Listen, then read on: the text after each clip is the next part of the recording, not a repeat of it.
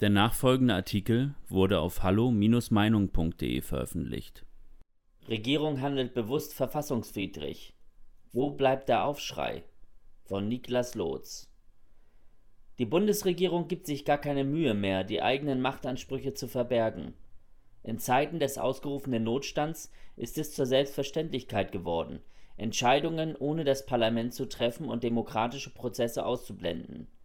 Das erinnert sehr stark an Merkels Handeln im Jahr 2015 und ist brandgefährlich. Man fragt sich zurzeit schon, ob die deutsche Bundesregierung den Kontakt zur Realität vollends verloren hat. Was als Ausnahmezustand angekündigt wurde, entwickelt sich immer mehr zum Dauerzustand. Merkel stellt mit dem Ministerpräsidenten die Weichen für die Zukunft unseres Landes. Abstimmungen in den Parlamenten gibt es zu diesen Entscheidungen nicht.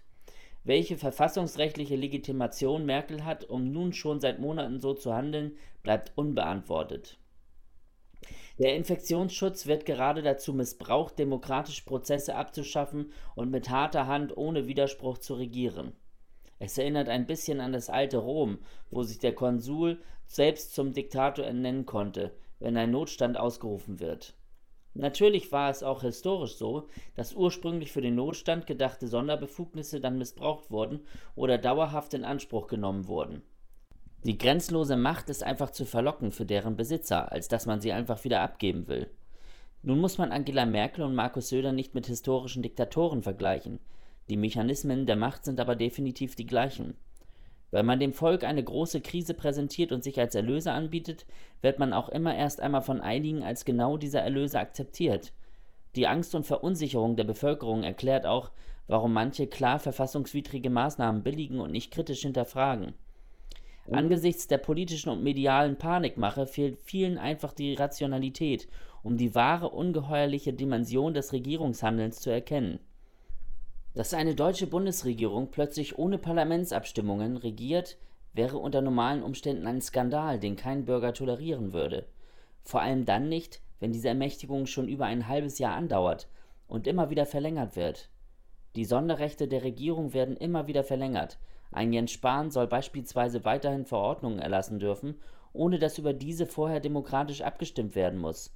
Die Regierung transformiert sich in ein knallhartes Corona-Regime, Gesetze und Demokratie werden der Bekämpfung von Corona unterworfen. Hinzu kommt zu dieser Abschaffung demokratischer Prozesse noch, dass die undemokratisch beschlossenen Verordnungen auch noch inhaltlich gesehen rechtswidrig sind. Das Beherbergungsverbot wurde von einem Gericht in Baden-Württemberg gekippt, auch die Sperrstunde von Berlin für rechtswidrig erklärt. Dass das juristische Vorgehen gegen die Corona-Maßnahmen so oft erfolgreich ist, bestätigt die These, dass die von der Regierung getroffenen Maßnahmen verfassungs- und grundrechtswidrig sind.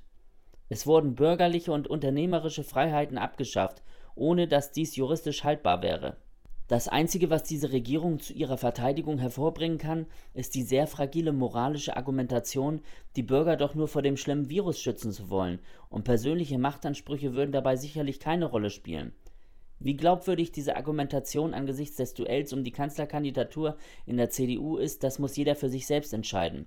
Selbst einem politischen Laien muss aber mittlerweile auffallen, dass Politiker wie Söder oder Laschet die Corona-Krise zur persönlichen Profilierung nutzen und sich mit diversen Aussagen und Maßnahmen versuchen, gegenseitig zu überbieten. All das auf Kosten der Menschen und der Wirtschaft in Deutschland. Zum Schluss muss man hier die Frage in den Raum stellen, wie lange all das noch so weitergehen soll. Wie lange möchte die Regierung sich selbst ermächtigen, an geltendem Recht vorbeizuregieren? Das ewige Gerede, man müsse auf einen Impfstoff warten, ist jedenfalls vollkommen an der Realität vorbei. Zum einen kann es noch viele Jahre dauern, bis ein sicherer und auch wirklich auf alle Risiken getesteter zugelassener Impfstoff verfügbar ist. Zum anderen deuten Umfragen darauf hin, dass etwa die Hälfte der Bevölkerung sich gar nicht impfen lassen will. An der Corona-Situation wird sich womöglich jahrelang nichts ändern.